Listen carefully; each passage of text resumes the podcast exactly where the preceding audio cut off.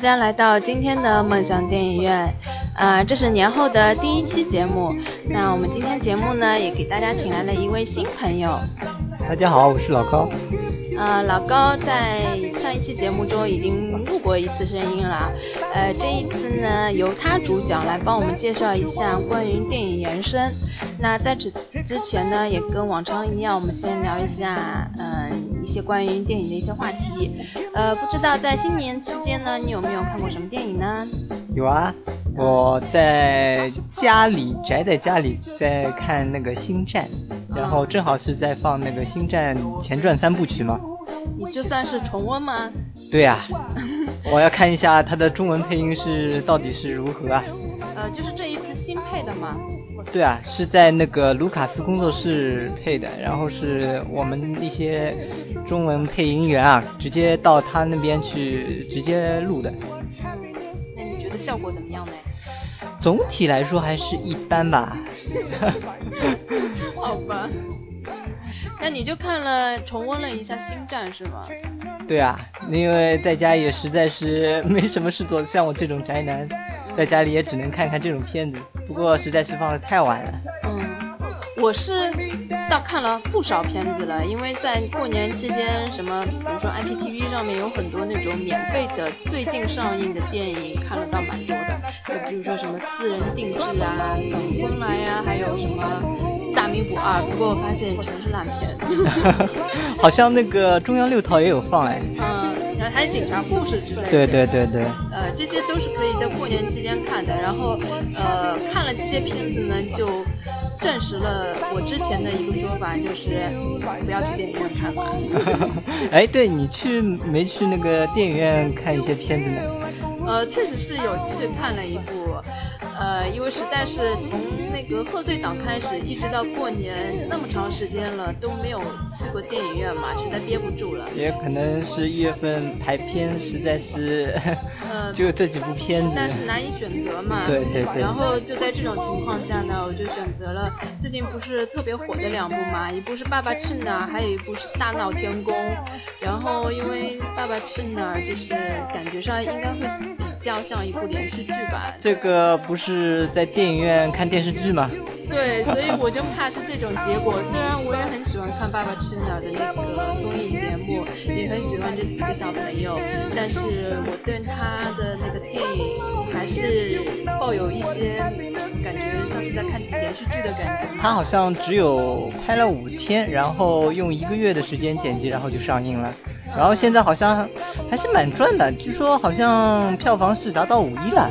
嗯，肯定赚的，因为那时候说是一票难求嘛。如果你在过年期间能买到那个电影票的，就是土豪了。嗯，然后我去看电影的时候，电影院的确是人气火爆，都排长龙了。嗯，所以我我觉得它应该会是合家欢看的一个很好的选择。但是以我一贯对电影的那种要求的那种人，我可能觉得在电影院里看连续剧稍微有一点点。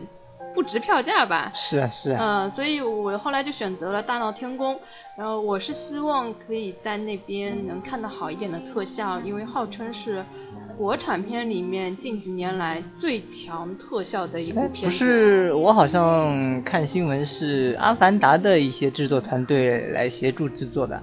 对，正是因为他的这个宣传嘛，说因为花了四亿人民币，然后又用了多少四年的时间去制作这个特效，所以，呃，我感觉应该会好一点吧。再说，咱中国人有钱啊，投投下去那么多钱，总会要有一点效果出来。但是它好像票房还是可以啊，据说首日还是破亿啊。呃，我觉得破亿是肯定的，因为这部片子。其实跟《爸爸去哪儿》差不多的，都是那种属于合家欢的片子嘛。就比如说我跟我爸妈说我要去看《大闹天宫》，他们也蛮有兴趣的。一一看，哎，那个《大闹天宫》不是孙悟空嘛？我说，哎，是啊。所以就好像，嗯，合家欢比较适合去看的，档期选的特别好。然后我是我对他感兴趣，是因为。呃，孙悟空是我从小的梦中情人。如果是老听众的话，也应该知道我们梦想电影院的开播第一期节目讲的就是关于那个，就是呃，也是去年在春节档上映的《西游降魔篇》，也是根据那个《西游记》来改编的嘛。嗯。所以我对他是很有爱的，然后也是带着一个希望他能好一点的一个心情去看的，结果呢是比较失望了。我是没有勇气啊，我是没有勇气踏出这一步啊。你还是比我厉害。其实我身边很多朋友就是呃看都不想去看的，所以他们呃跟我比起来，其实对这个片子更嗯不抱有期待嘛。我虽然也不会把它想象成有多好多好，但是我是希望可以支持一下国产片，也希望我们中国的在大制作上的特效能够好一点的。但是真的呃不尽如人意。首先，你投了那么多钱下去，你起码得那个效果让我们看的能顺眼。但是他连这一点都没有达到，尤其是中国观众也是看了很多大片了，也也知道，呃，这种特效应该是什么样的了。在这种情况下呢，还给我们看这种质量的片子，我觉得实在是有点忽悠人了。他的那个 3D 效果，包括他的背景。整个的大场景就是贴图，就是像游戏，比如说某某世界，然后给你看一个场景，然后是 3D 的，然后背景就是一个贴图，天空就是一个贴图，这个样子吗？呃，差不多就是这样子，它就稍微立体了一点，但是你还可以看得出它非常的粗糙，就是可以看出后面的背景是扁平的，前面的稍微呃靠前的一点东西稍微立体一点，就是这种。效果，呃它它是三 D 的吗？对，它是三 D 的。嗯，它有一些，比如说像龙啊这种金箍棒，它的特效还是做了蛮不错的。我觉得钱都花在这里了。我觉得还是需要那个，嗯，需要有点那个视觉特效的，这样否则实在是太没有噱头了。对，因为这个片子其实就是靠特效。对啊。它全都是大场面嘛，但是我觉得这个片子最弱的地方，就所有的大场面都做了特别次，就是尤其是那种背景天宫天宫的背景啊，那种完全没有细节的那种天宫，根本不能近看。再加上呃花果山嘛，就是那种特别漂亮的有山有水的那种地方，你很自然的联想到阿凡达嘛。然后当上面起了一个拆，然后再画大叉。然后你你一旦看到了，你一旦联想。到了那个阿凡达，你再看现在的大闹天宫，你就会当头一棒的那种感觉啊！为什么是这种样子？阿凡达那时候好像取景是在桂林是吧？呃，据说是在黄山跟张家界。其实，在大闹天宫里面也也有非常像的场景，就是那种像悬浮山一样那种感觉的场景，但是它就是。就是平的，就是那种贴图的感觉。但是你看《阿凡达》的时候就特别震撼，是不是？哎，《阿凡达》的时候也是三 D 是吧？对，也是三 D，它是开创了三 D 的一个先河嘛。所以，哎呀，就你不能去想，一想的话就真的很难去接受。那那么，那么你觉得剧情方面有什么特别的地方吗？我觉得，我觉得作为编剧的话，你既然做一个那么怎么说呢，做做了很多的一些。题材的东西，它应该有所改变吧？可能编剧上、剧情上面会有那个和其他地方不同的、不同的一个地方。呃，确实是有一些不同。我觉得他是为了迎合呃现在的习惯了好莱坞。口味的那些观众的那那些观影要求，他把呃天上的跟妖怪分成了人和魔两界，然后他的开场是人魔大战，感觉很有气场，就好像指环王那种感觉吧。就是开场想把你镇住，对，但是它由于特效乱七八糟嘛，然后那种这种小兵小将啊，就散落在旁边，就特别假，然后就是没有太多的交代。我觉得首先西方人肯定看不懂这个片子在干嘛，别说是呃中国人呢，你如果你对《西游记》有一些了解的话，你会一边看一边脑补。就是他有一些没有交代的，你就给他脑补进去。比如说他的呃那个牛魔王跟那个玉皇大帝大战，然后你就脑补怎么会这样子？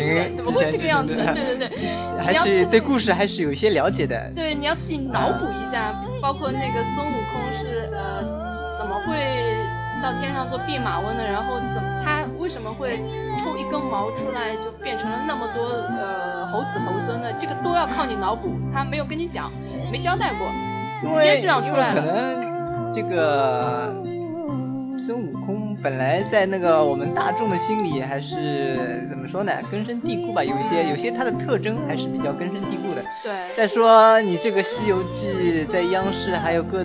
各大电视台就是一直在轮滚动播放，每年的暑假、寒假基本上都要放一遍。嗯，基本上都是属于看烂。像我们国我们国人还是怎么说呢？一些一些一些他的技能都是比较了解的。对，就是反正我看的时候，我就感觉外国人肯定是看不懂的。但是如果中国人的话，建议外国人去看吧。嗯，不知道。但是我觉得他是想要做成比较符合。国外人口味的那种，因为他用了神魔的那种概念嘛，呃，我们比较传统的那种情节，他把它弱化了，他呃强化的是一个英雄的成长过程，就比比较像那种超级英雄片嘛，因为他的这个片子宣传的概念就是我们中国的超级英雄，但是他。这样一改呢，就把《西游记》的精髓给改掉了。因为我们所知道的孙悟空是一个很具有叛逆精神的一个人，他是呃反教条主义、反封建、反那个嗯，就是向往自由的一个代表嘛。嗯。但是他在这部片子也就改成了一个是从他的一出生就被注定好，呃要去按他的命运来走的一个人，就是他，比如说。他从学艺开始就是，呃，神仙安排好的，而且是神仙主动来找他说你要你要不要跟我学艺？这好像和我们以前看的电视剧不太一样。对，然后然后那个包括他大闹天宫也是牛魔王去诱惑他，是为把他当成了一一一个工具，是呃反抗天庭的一个一个用一个。不过我看好像我看那个海报上面牛魔王还是挺帅的。牛魔王的造型还不错，只能这么讲了。但是你看到牛魔王绝对不是我们传统意义上的牛魔王，他在这里的牛魔王变成了魔界的首领，所有一切事情都是由他而起的。那难道就是他的特效是戴个头套吗？呃，这个倒不是，这个是呃化妆出来的，但是这里面有很多那种小妖啊，简直令人发指，就直接带一个大头娃娃就出来了，就感觉是给小朋友看的。你看，特别是那种熊猫猫头鹰，就是一个一个人在下面走，然后头上熊猫，对的，熊猫就头上戴了一个熊猫的一个头套。他们敢打吗？就 是就是。特别特别假，你不像国外的那种特效，还是用那种动作捕捉的那种技术，CG 什么的。我们这个就直直接纯粹的是瞎忽悠人了，嗯，而且比较。比较让我失望的是，大闹天宫其实是《西游记》原著里面我觉得呃写的最好的前八回合，但是他在这里面完全把它精髓改掉了，他甚至不如去年的《西游降魔篇》。《西游降魔》虽然呃故事剧情改的半毛钱关系都没有了，但是它的精髓是改的那个孙悟空还是个孙悟空，但是现在的孙悟空就完全不是以前的那个孙悟空。哎，我记得好像那个李连杰也拍过一部那个，是不是跟成龙？呃，哎，对，就叫功夫。呃，好像是的，对，也也是一部大烂片嘛。对对对，然后就出来我两下棒子，然后还是一个老外拯救了拯救了他。啊，对对对对对，呃，其实我是非常希望国人能够把我们的名著发扬光大的，拍的好一点，包括呃这种大投资的大制作，我也是希望能够做得好一些的，所以我是带着一颗非常支持的心去电影院去支持的，但是没想到。效果真的是，我觉得他没完全没有诚意，根本就没有好好去做。所以在这种情况下，嗯，这个片子它的主创人员想的就是买一些枪手啊，或者是嗯花钱，对，花钱在这种地方上面，呃，不断的就是根本就不符合事实的去写一些那种好评的长篇的影评，真的是脸皮太厚了。而且像我们这种，像我，起码是很愿意去支持国产片的人，都因为我说了几句实话而马上被水军给喷了。我觉得这个真的是让人非常失望的一件事情。我还比老高好，老高根本就不想去看，对吧？我是看了，我是看了这个画面，就是一个海报，然后我就觉得啊，我好像没兴趣，真的没有兴趣。对，包括小韩在我们上一期节目也说了，就看了一个预告片就不想再看了，但是我仍然坚持还是想要看一下的，因为我是希望，呃，我们国人能。做的好一点，你还是你还是比较有勇气的。对，所以说在这种情况下，我觉得愿意为这个片子写影评的人，还是希望它好的。但是被那些水晶还要这样子乱喷的话，我觉得是自作孽。这个真的是把人逼走的节奏。嗯，好了，那关于那个大闹天宫就说到这边了，就是嗯，大家也知道我对孙悟空是很有爱的，所以就是。还是希望他能够，还希望他能够拍的更加好一点，就更加，呃，怎么说？不说忠实原著吧，至少能够。让和一些就是国外的一些好莱坞大片啊，就是能够和他们比肩。如果能够比肩，钱要花到位。你同样花那么多钱，你为什么人家糊弄你一下你就买单了呢？你既然都请了他们同样的制作团队，对吧？你钱花了那么多了，你就要把把差距咋就那么大呢？对，这差距真的不是一丁点的，不是说偏见什么的，真的差太多了。好了，那我们今天就嗯进入我们的主题吧。我们今天要讲的是关于电影原声的，呃，但是由于关于音乐方面本人是呃一窍不通啊，所以呃今天要请老高来主讲，帮我们介绍一下。他今天要介绍的是哪位音乐人呢？啊，是好莱坞著名音乐配乐大师汉斯季默。我们首先来听一下一段音乐吧。一段你们听了就是比较经典、耳熟能详的一些音乐。大家可以猜一下这个配乐到底是哪一部电影里面出现？应该比较好猜吧？对，我也觉得。我觉得比较很热门的还是。就连我都看得到。好，我们来听一下。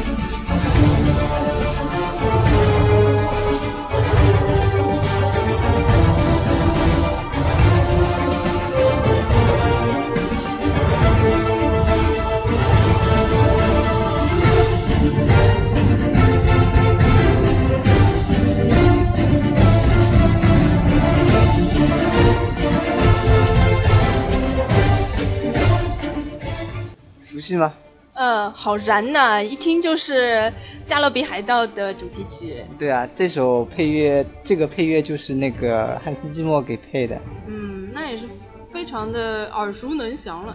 那个，我们来介绍一下汉斯季默吧。嗯。呃，汉斯季默，你对他有什么一些了解吗？呃，完全不了解。我对配乐大师啊，这种原声啊都没什么。啊，那个我来，那就我来，让我来介绍一下吧。汉斯季默是一个好莱坞的一个配乐大师，他的一他的风格就是倡导人声嘛，倡导那些气质恢宏的一些古典乐器，然后和人的声音就是进行配合，还有主要是运用一些电子乐和管弦乐的融合。这样就可以产生更多的音乐类型，然后你在它的配乐当中能够听到很多大气磅礴的一些音乐，然后让我们来听一下他的一个一九八八年刚刚出道的时候的作品吧。这个就不一定有人能听得出来了。嗯，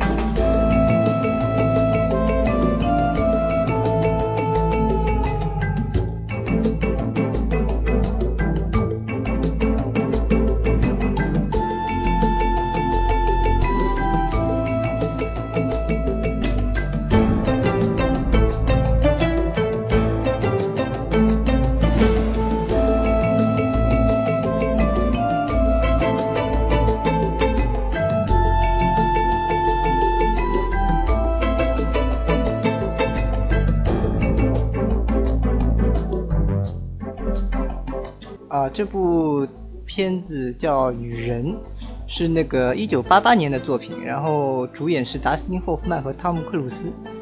然后当时还有个故事，你知不知知不知道？呃，什么故事啊？就是为什么他叫雨人？雨人我知道是在影片里面那个那个哥哥，呃，就是其中他的哥哥叫。雷蒙是吧？啊，对。然后他那个发音不准确，就变成了雨人嘛，Raymond 嘛。啊。然后他好像是。呃，小时候是在那个汤姆克鲁斯的印象中是一个陪伴他成长的一个人，但是他已经把他的这个把那个达斯汀霍夫曼已经忘记了，对对对，就是他以为是一个小时候出现在他幻觉里的一个小伙伴，是陪伴他成长的一个很重要的一个伙伴。在那个一月十七号有一档那个江苏卫视有一档节目啊，叫《最强大脑》，有一位那个。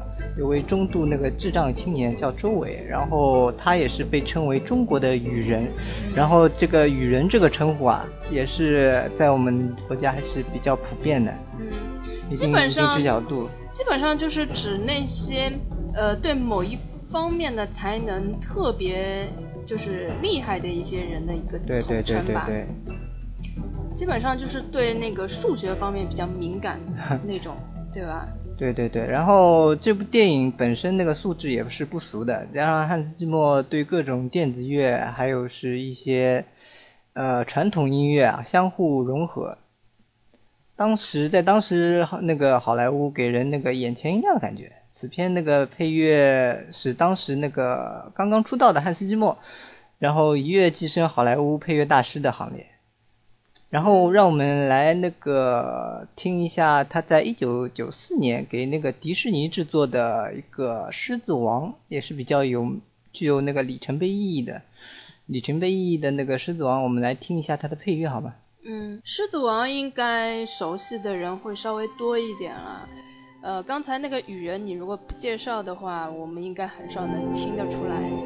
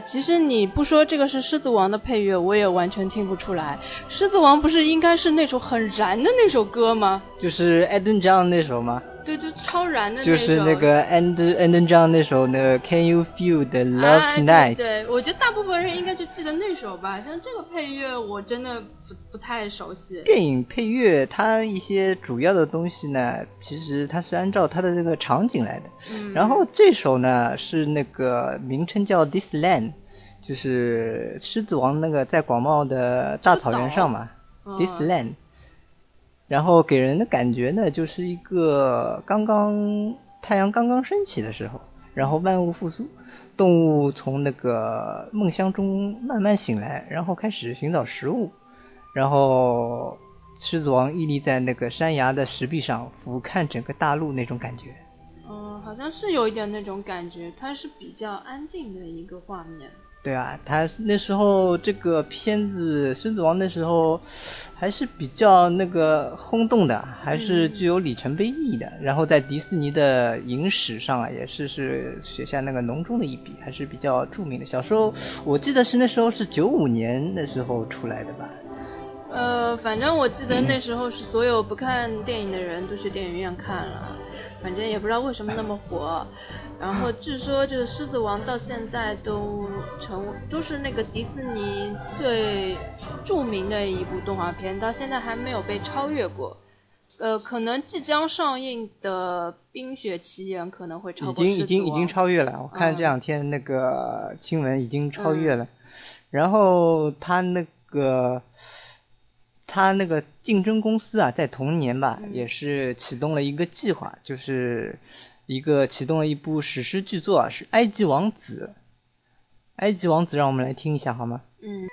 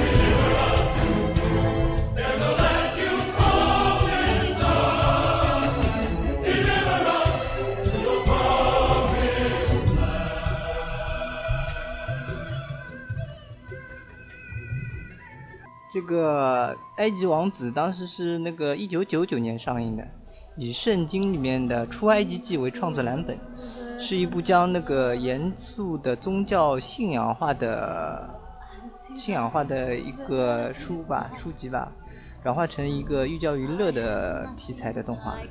然后音乐方面，你记得那时候比较著名的是哪一首歌？你你知道吗？不清楚。呃，是那个 When You Believe，就是那个 When You Believe 知道的。When You Believe 知道一首歌，还是一个电影，然后是那个由 Whitney Houston 和那个 Mary Carey 共同演唱的。嗯，也是这个电影那个电影的主题曲吗？啊，对啊，就是和那个艾登张艾登张一样的。啊，但是这个埃及王子真的没什么印象哎。埃及王子，你你听过这首歌的话，你就会。记起，你就会知道。没看过。呃，你主要没看过是吧？嗯，但是音乐音乐你肯定听过。就是在他的音乐已经超越他的电影了，是吗？对啊。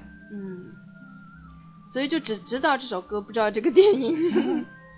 然后《埃及记》是讲一个埃及王子嘛，然后出埃及记》我是知道的，《埃及王子》这个片子。埃及王子，然后是这个摩西，摩西嘛是被那个王后捡捡回来的，然后那时候正是埃及王那边好像是在屠杀屠杀那个奴隶吧，好像，然后。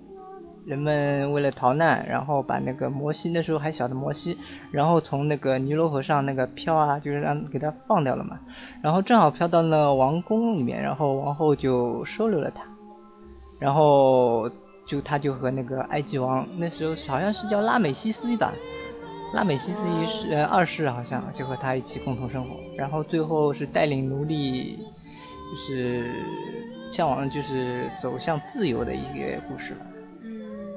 嗯，我感觉刚刚听了几首他的配乐，好像基本上以那个气势磅礴的那种感觉为主啊，都是比较有气场、比较燃的一些一些。对，都是一些怎么说呢？都是一些那个管弦乐，还有是一些电子嗯管弦乐和那些古典乐器的配合。嗯，好像比较适合那种大场景的那种片。对啊，这些就是和好莱坞另外一位配乐大师就很像了。就是给《星战》配音的，呃，配乐的那个，呃，约翰威廉姆斯。然后威约约翰威廉姆斯呢，他也是做一些比较大的场景的一些一些配乐。哎，我有个问题啊，小白问题啊，就是最近那个上映的那个《环太平洋》是不是他做的配乐？啊，不是不是，据我所知不是。哦，那就然后。然后《加勒比海盗》呢，也是他配的。但是《加勒比海盗》呢，是从是从第四部才开始配的，也就是说，之前的旋律它是呃它是按照之前的旋律来给它配的嘛，然后到第四部才是那个约翰威廉姆斯呃汉汉斯季默来是给他配的。呃，那我们刚刚听的那个特别燃的那个歌，那个配乐是他配的吗？嗯，就是刚才放的那个《加勒比海盗》，对，对，是他配的，啊，是第四部的，觉是第四部的。哦，但是感觉好像是从一开始就是这样了。对对，因为它是按照它的一个主旋律来进行改编的嘛。嗯。然后我们看一下下面，然后在二零零零年的时候，汉斯季默还有那个接受了一个大的 case。是那个接受那个珍珠港珍珠港电影的配乐，担任珍珠港电影的配乐。然后导演是那时候是我记对那时候是迈克尔贝，花钱如流水啊。嗯，因为迈克尔贝也是我比较关注的一个导演，他导还导过那个勇闯夺命岛嘛，哎，所以他跟这个配乐是已经合作过蛮多次了吧？对啊，迈克尔贝在后来也是和那个汉斯季默也进行了相当多的一些配合吧。嗯。然后，然后你记得那个有一个 Face Hill 的 There You Be，你记得吗？就是在那个二战的珍珠港的。你跟我说这个音乐的名字，我肯定不记得。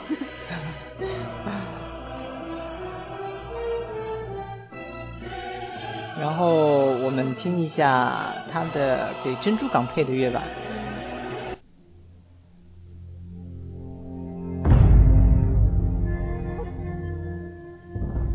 这段配乐就是以浑厚悲壮的背景，正就就是切入战争的主题。然后这首曲目就揭开了战争的序幕。然后它的它的背景是这样的：日本航母上的那个船员。它的场景是船员正在准备飞机，然后准备员有条不紊地做着自己的工作，代替了此时那个现在的这种鼓声啊，代替了发动机的轰鸣。飞行员早已坐在了驾驶舱内眺望远方，额头上绑好了必胜的头带，他们都抱着必死的决心，开启了飞机发动机。音乐响起，航母上的信号旗举起，一架架战斗机呼啸而出。飞离了航母，然后一架一架的战斗机紧随其后。舰船上士兵奋力挥舞手中的毛巾，希望战士们载誉而归。组成的编队的飞机就这样悄然地飞往珍珠港。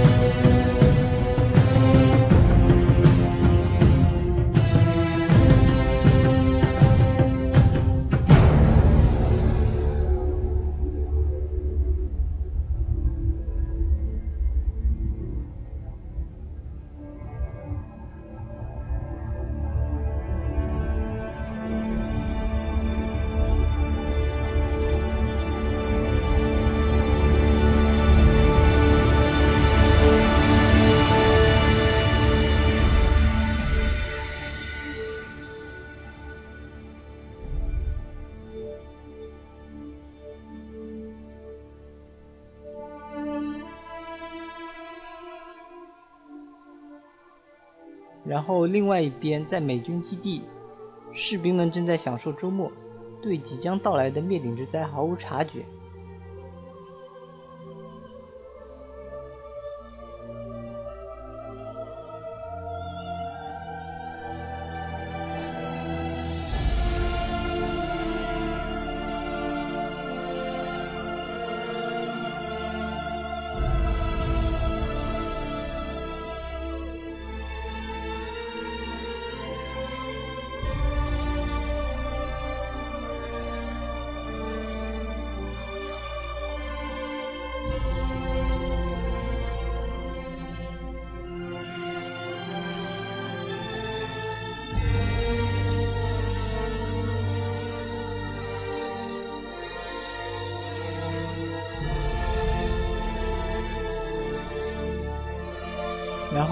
军采用了低空飞行，进入了进攻位置。美军舰船上的船员看着满天的日军飞机，不知所措，矗立在那里。此时，一颗鱼雷拉开了日军突袭的序幕。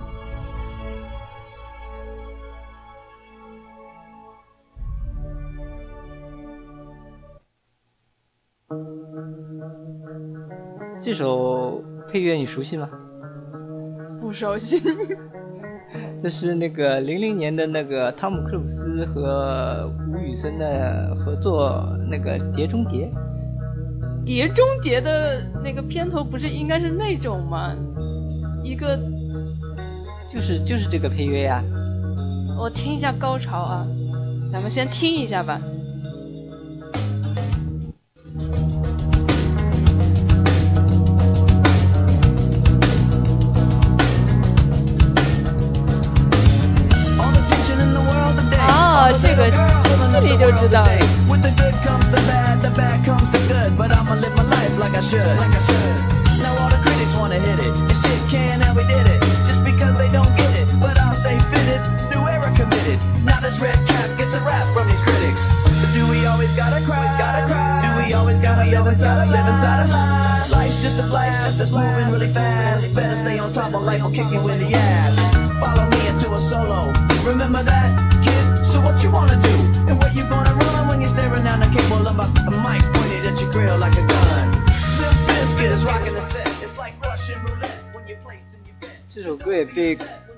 改编成很多版本。嗯，这个你听到这个噔噔噔，这个就感觉是碟中谍了。之前那个前奏听不出来。不，它是改编过的是吗？好像呃，碟中谍一到五的对对对不太一样，但是主旋律还是主旋律就是这个主旋律。嗯。然后。然后我们听了那么多风格相近的，我们来听一下汉斯季默的不同风格的一些一些一些那个配乐吧。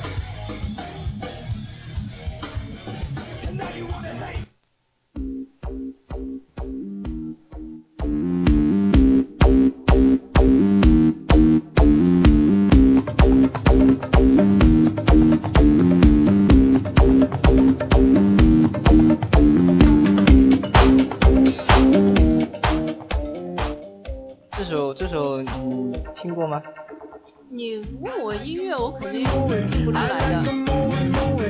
这首就是那个马达加斯加二的，马马达加斯加二就是非洲旅行吧，好像是。啊，非洲大逃亡，叫叫非洲大逃亡的。应该是叫马达加斯加吧，就是现在已经出到了三了，是吧？好像就逃掉了吧？第一集就逃掉了，第一集就逃了。第一集后来不是又回去了吗？啊，对他反正就不断的逃嘛。有必要。然后这个是他那个和以前之前的一些配乐不太一样。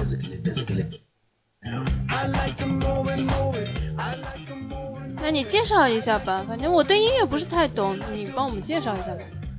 他的加入了一些那个黑人的流行说唱的 rap，然后结合电子流行乐。和之前的一些比比较那个气势磅礴的一些音乐相比，它是有一个怎么说呢？一个很大的一个区别，你简直听不出这就是还是寂寞给他配的乐。是比较欢快了一点吗？完全是两个风格啊！这个这个就是电子乐了，这个就相当于是电子乐了。哦，然后动画片比较多的运用电子乐。动画片可能就是需要一些欢快的元素吧，然后它的比较多的就是一些电子乐，然后和之前呢，它可能需要大场面的一些管弦乐啊，就是有区别。你听一下那个功夫熊猫的吧，然后这个是他那个。不同风格的，就是有有一个，他现在这个是相当于一个非洲风格的嘛，一个黑人的 rap，然后我们来听过听一下那个中国风的。哦，他也做过中国风的。功夫熊猫二就是他配的。那那一呢？不是的。一也是一不是一不是。嗯。然后功夫熊猫二是他配的。啊，其实我一直觉得功夫熊猫二的中国风更彻底一点。是吗？嗯。我们来听一下吧。嗯。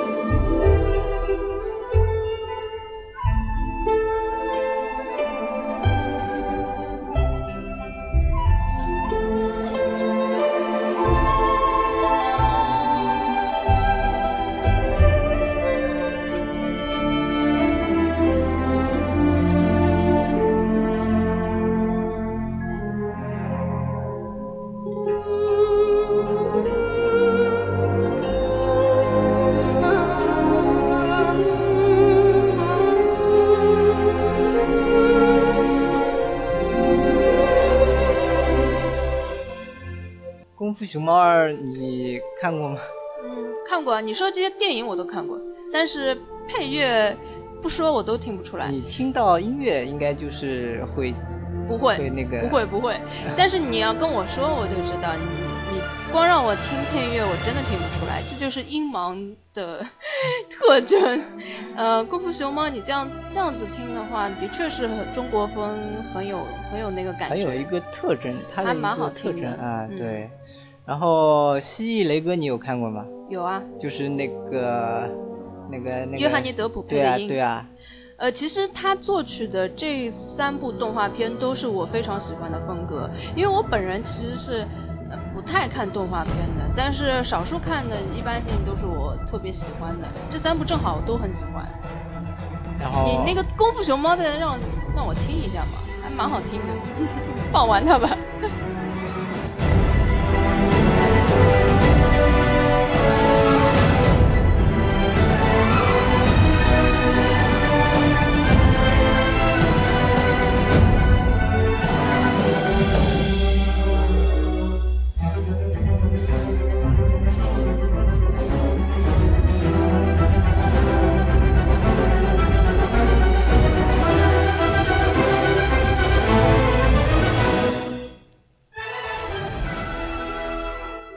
我觉得从功夫熊猫的这个配乐听起来啊，也是跟他的片子有点类似，就是前半段非常中国风，后半段还是有点传传统的好莱坞，就是还是最后还是走向传统好莱坞的一个路数。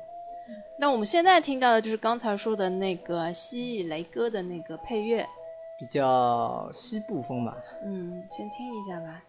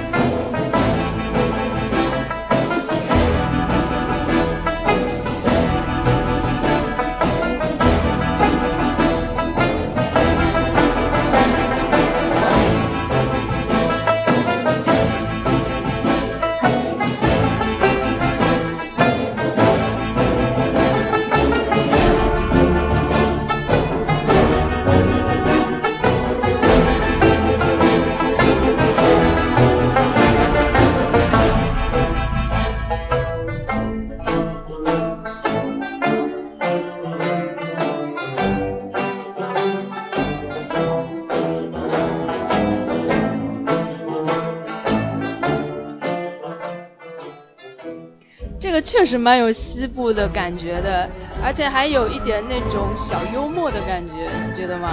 对啊，就是还是很契合主人公的吧，因为这个片子的主人公也是这样神神叨叨的，嗯，很很囧的一个，对吧？对。嗯，那我们刚听的这三部动画片的那种风格都还蛮不一样的。对啊，这是都是基本上都是电子乐嘛。但是都蛮有地域特色的。嗯，这点我同意。然后，是不是我们要介绍一个重头了？比较著名的一部片子。你你蜥蜴雷哥不介绍一下吗？蜥蜴雷哥啊？嗯。雷哥也就这样吧。好吧。要是要说的也也就这样，这部片子还是比较好的。嗯，好吧。是，你是比较喜欢德普的。嗯。这点还是，嗯，现在要不来说一下《盗梦空间》？好呀。《盗梦空间》，你喜欢？你觉得这部片子怎么样？呃，很喜欢《盗梦空间》，我连着看两遍，一遍是呃二 D 版的，还有一遍是 IMAX 版的。看完之后立刻就去看了。我很少有电影，你还去看了 IMAX 版？对，我很少有电影会连着看两遍的，就除非是我特别喜欢的，包括那个《少年派》，我也是看完了第一遍之后，立刻就去看了 IMAX 版。啊，那个《盗梦空间》我也是看了，我看了三遍，应该说是看了三遍，因为在家里首先家里看了一遍，然后再去电影院看了两遍。家里的那一遍就不要算了。那《盗梦空间》也是他作曲的吗？对啊，我们来听一下他的作曲。好呀。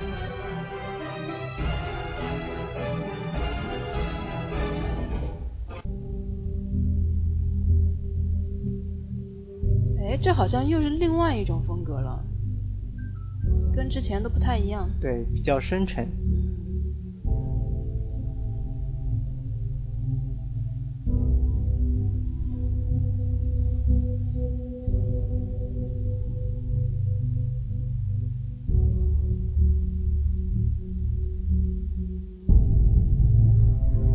这一段是在电影片末，然后主人公是科布走下飞机，然后回家出就是回去的那一段嘛。然后他们主人公就是回到家，然后用一个陀螺，然后在那个桌子上转一下，然后看到了自己的孩子。哦。就是这一段的。呃，就是那个大家一直猜那个陀螺是不是有倒下的那个镜头。那段我觉得还是很经典的。嗯，那个就是引发国国人就是最大争议的一个镜头嘛。你还有人谎称是看听到了啪嗒一声倒下的声音嘛，其实是没有的。其实好像后来那个编剧也说是没有没有那呃没呃倒下来的。啊，他说是倒下来的吗？他说是倒下来的。他这样明确的说啦。他就是这样说的，然后最后那个镜头不是切掉了吗？嗯。他说是倒下来。哦，那如果倒下来的话，就一切我们所有的猜想都说明说明他是还是在那个现实生活当中的。就所以，我我们一切猜想都不存在了嘛，都不成立了。对对对，说明他还不是在梦中，他是在现实生活中。嗯，那就是说明，嗯，我们中国人的想法比外国人要复杂的多。我们是想的太多了。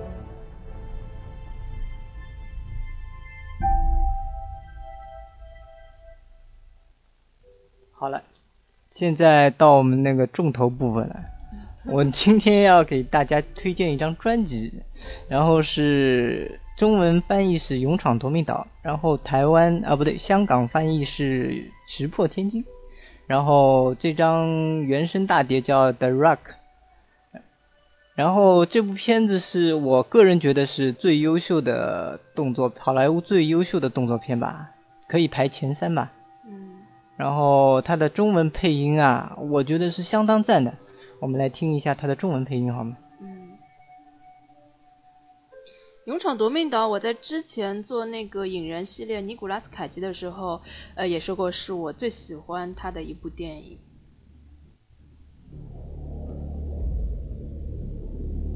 你现在放的是电影中的一段片段是吧？对，是电影中开头的一段。是体现 Hammer 将军的一个个人的个人性格吧，个人性格和魅力的一个一段。呃，其实那个汉默将军是反派里面我比较喜欢的其中人物之一了。他里面我觉得还是没有反派，他是为了正义，他是为了正义吧，应该说。对，但是在电影里面他的设定就是反派嘛。听一下。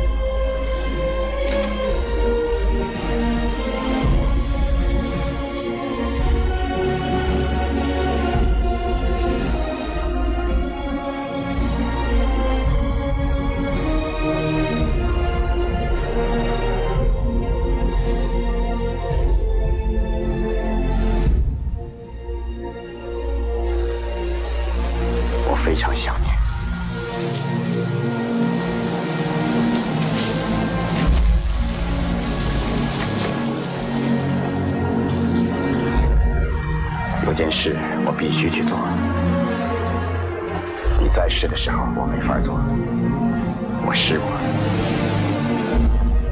我尽了最大的努力，可是仍未引起重视。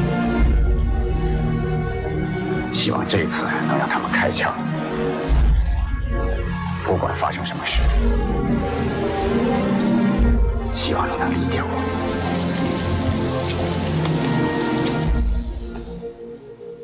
始，他这个你看一部电影啊，他的前十分钟能不能吸引你，这是最大的关键。嗯，对，我觉得五分钟就可以吸引人了。如果五五分钟之后不大行的话，就代表这部电影也也一般了。这部片子的中文配音实在是，我觉得个人觉得是相当赞的。嗯。然后他的这一段配乐也是相当经典的。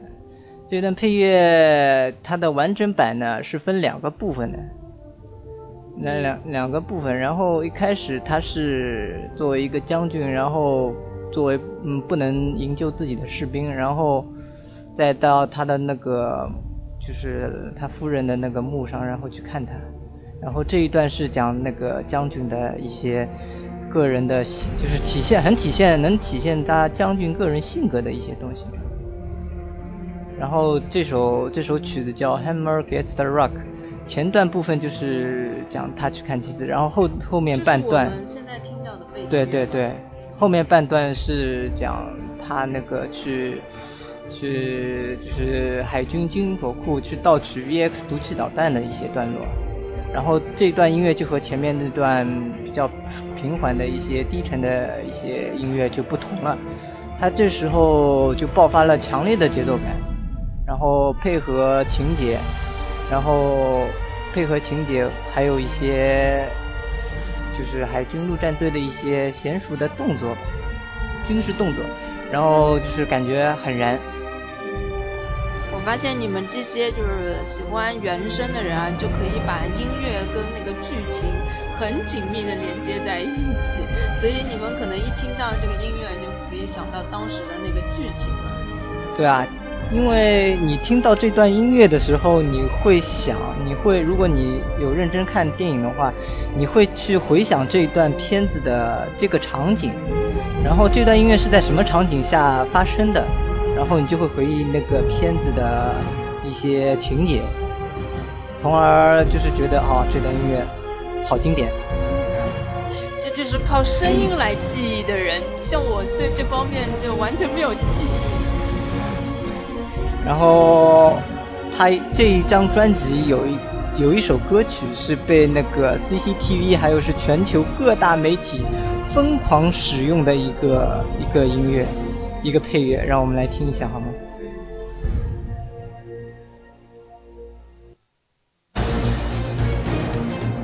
我好像是，哎，是不是很多新闻的背景音乐都用这个？就比如说那个什么战争啊，对呀。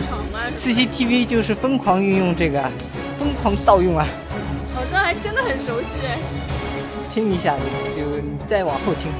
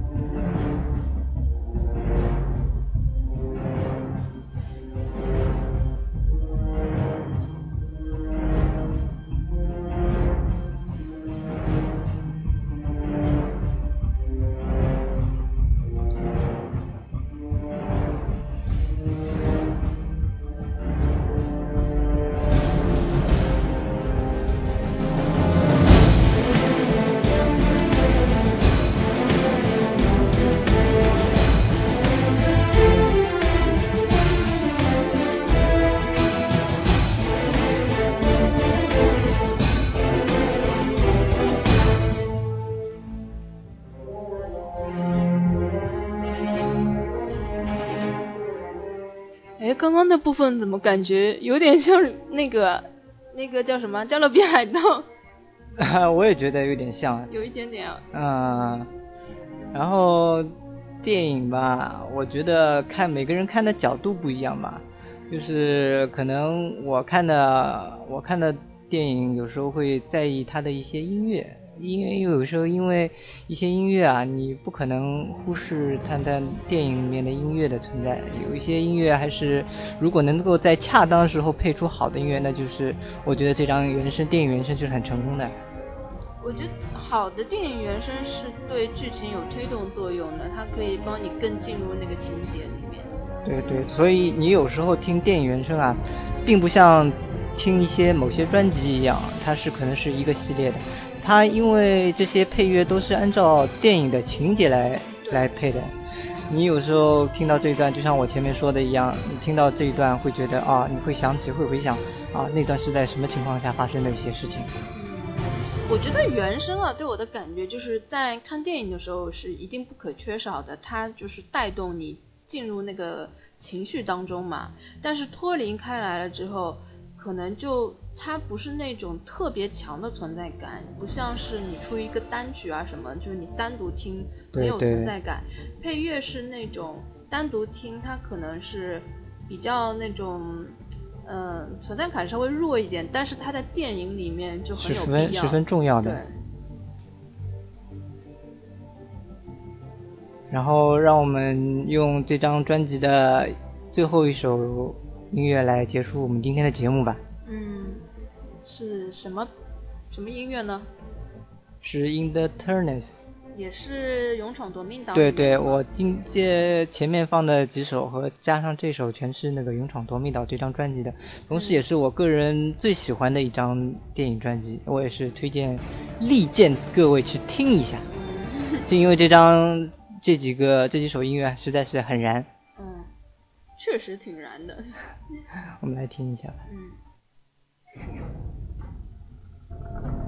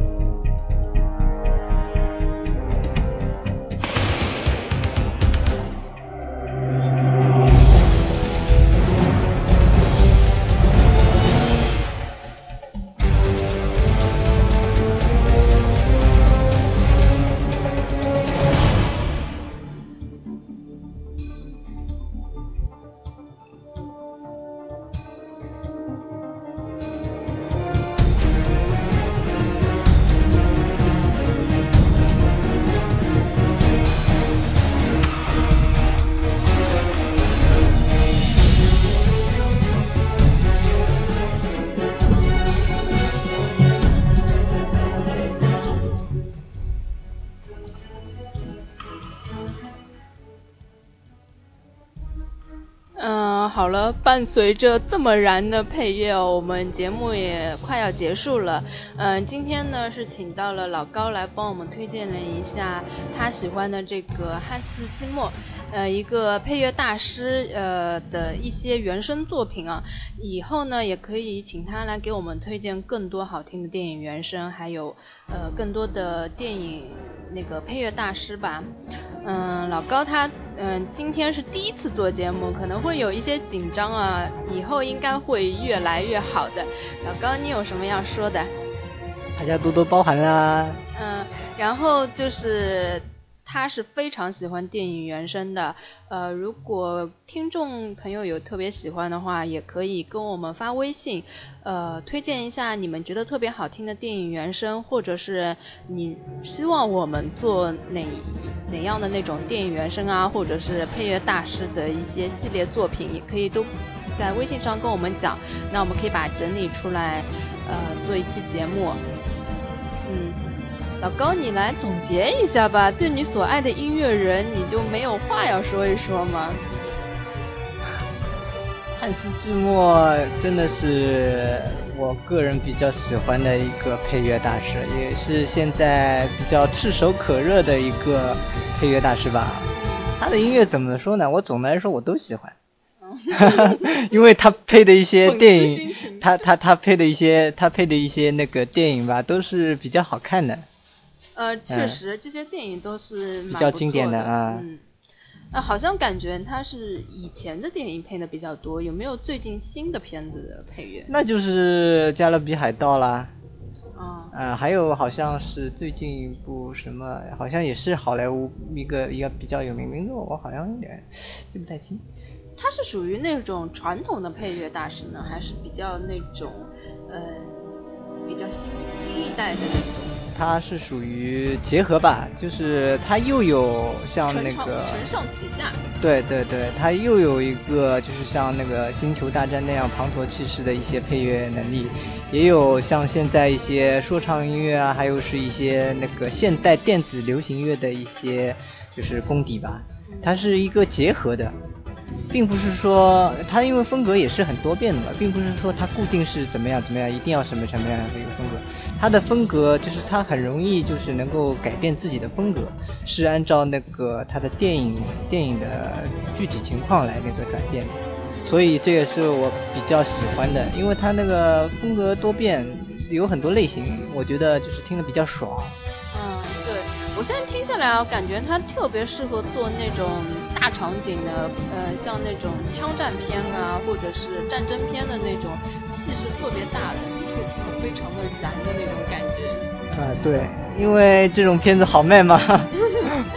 确实也比较有看头啊。对啊，你如果少了这些配乐的话，你再怎么样的大片，你都觉得啊，好像总觉得缺点什么。对，那肯定的，我觉得这种大场面的片子一定要有。